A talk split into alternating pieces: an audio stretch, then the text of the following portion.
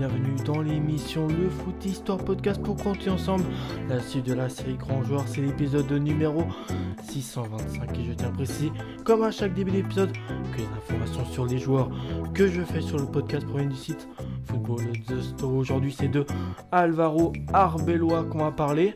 Son nom complet, c'est Alvaro Arbeloa Coca, né le 17 janvier 1983 à Salamanque en Espagne. Donc il est espagnol. Tout logiquement, il a joué au poste de défenseur droit. Anto Alvaro Arbeloa mesure 1m83 et il a un surnom. Le surnom en question qu'il a, c'est El Espartano. Avec la sélection espagnole, il a eu, il été international. Hein. Il totalise 57 sélections, mais aucun but marqué, dont 28 sélections euh, en match amicaux. 7 sélections qualif de Coupe du Monde, une sélection Coupe du Monde, 6 sélections qualif Euro, 7 sélections en Euro et 7 sélections Coupe des Confédérations. La première sélection d'Alvaro Arbeola date du 26 mars 2008.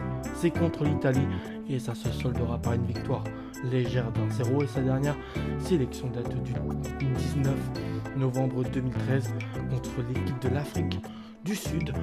L'équipe, cette fois-ci, ne fera pas victoire, perdra, là aussi sur un score léger d'un 0. Avec les espoirs espagnols, ils totalisent aussi des sélections, une seule. Avec les U19, c'est 4 sélections. Et les U17, euh, là aussi, hein, une seule sélection, comme avec les espoirs. Il a fait une très grande partie de sa carrière au Real Madrid, même s'il a fait un passage d'une saison dans le club du Deportivo La Cologne ou encore euh, quelques saisons euh, du côté de Liverpool. Il terminera sa carrière lors de la saison 2016-2017 à West Ham où il fera trois matchs. Il a été champion du monde 2010, mais aussi double champion d'Europe, donc en 2008 et 2012 avec l'équipe d'Espagne voilà, Alvaro Arbeola a globalement eu une carrière riche en club. Joueur discret, mais aussi exemplaire, il était indispensable dans son couloir droit, sans pour autant être le meilleur arrière de sa génération. Il était ni trop fort, mais ni trop faible, ni génial, mais en même temps, ni catastrophique, pardon. En vrai, c'était un joueur plutôt euh, moyen, quoi.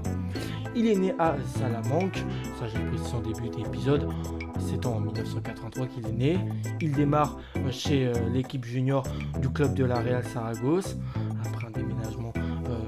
parents alors qu'il n'avait que l'âge de 4 ans avant de poursuivre sa formation dans bah, un des plus grands clubs au monde, le Real Madrid. On est en 2001, devenu ensuite capitaine de l'équipe, comment dire, de l'équipe B, qu'on appelle la, la Castillas. voilà aux côtés de euh, grands joueurs tels que euh, Soldado ou encore Negredo et Mata. Le Madridista a eu du mal à faire son trou bah, du côté de l'équipe première. En, euh, voilà, en équipe B, bah, ça s'impose, mais ça tarde en équipe première. Sur un total de 4 saisons, il n'apparaît que 4 fois avec l'équipe A, souhaitant après désespérément bah, lancer sa carrière enfin, vu qu'il voit que c'est pas avec l'équipe première du Real qu'il ira le faire. C'est dans le club du Deportivo La Cologne qui s'y impose automatiquement. Il tapera dans l'œil euh, du coach euh, des Reds de Liverpool, Rafa Benitez. Donc, et il le fait venir à Liverpool.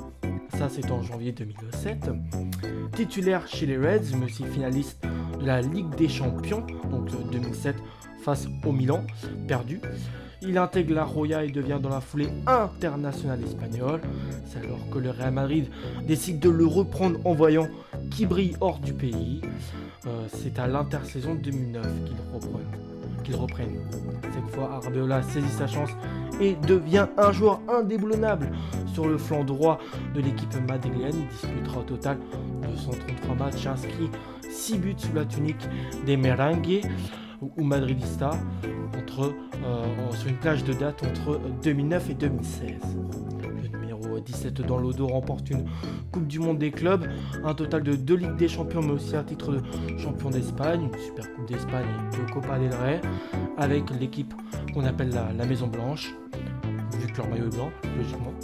L'émergence du jeune Dani Carvaral va progressivement bah, reléguer Alvaro Arbeola, international espagnol, sur le banc d'équipe madrilène. Après ça, nous sommes en 2016. Il opte alors pour un changement brut d'environnement en signant pour le club anglais de West Ham. Et c'est son deuxième passage en Espagne. En, Angleterre, pardon. Pas de plan, pas dans les plans du euh, coach euh, des Hammers, Slaven Bilic. Et bah Alvaro Arbeola décide de faire que de la figuration chez les Hammers.